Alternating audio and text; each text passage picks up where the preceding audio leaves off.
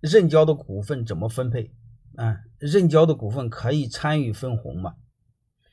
啊，我先说第一句话，我们有时候想把注注册资本扩大，我们一般会采用认缴出资，好吧？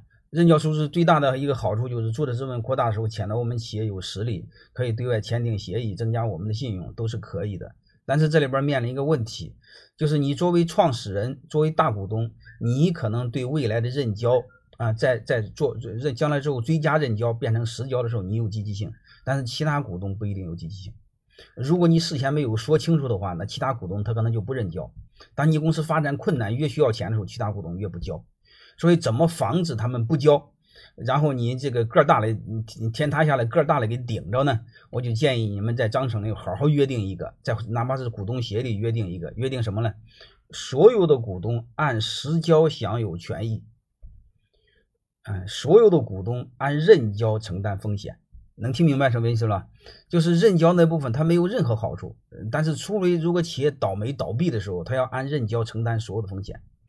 所有的股东按实缴承享受权益，就是你交多少钱，享有对应的分红权多少。我不知道大家能不能理解这个背后的逻辑？好吧，就就就就这么做好吧。如果多给你们多说一点点的话，如果你是创始人，嗯嗯，如果你是创始人，嗯。那你说我要按认缴承担权益的话，我的钱少，我是穷光蛋，投资人有钱，那样的话，投资人不控我的股了吗？你可以做一个特别约定，我作为公司创始人，啊，我不，我我按实缴享有权益，但是我有权按认缴享有投票权，好吧？其他的权益不享有，比如分红权什么我都不享有，但是我享有投票权，就是确保我们草根创业能控制这家企业。好吧，我我不知道我这个认交和这个实交这个逻辑给大家分享清楚没有？呃，你们你你我我就讲这两个关键词，好吧？嗯，就是认交承担风险，实交享有权益。如果你是草根创业，你可以做一个特别约定，什么约定？哦，我按实认交放弃实放弃我的分红权，按实交享有分红权，但是我作为公司第一发起人，我享有认交的投票权。